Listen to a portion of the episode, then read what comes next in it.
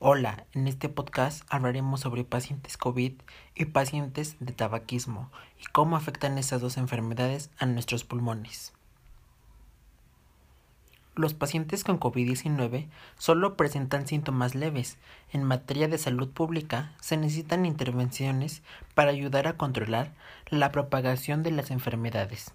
La estrategia que es que las personas que corren un alto riesgo se hagan una prueba de revisión que se realiza para determinar si a esta medida les ayuda a prevenir la propagación del virus o para salvar vidas. Los estándares de la cuarentena, el cierre de las escuelas es muy importante para controlar la propagación de enfermedades graves como coronavirus o SARS-CoV-2.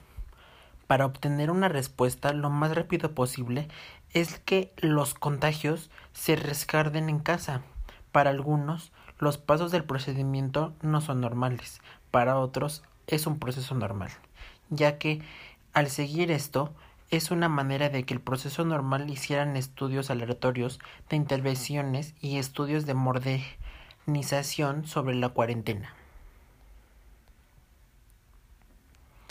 Para enfermedades anteriores, estas enfermedades en el síndrome respiratorio agudo grave conocido como se sabe es encontrar a 10 estudios de modernización sobre COVID-19 o 4 estudios.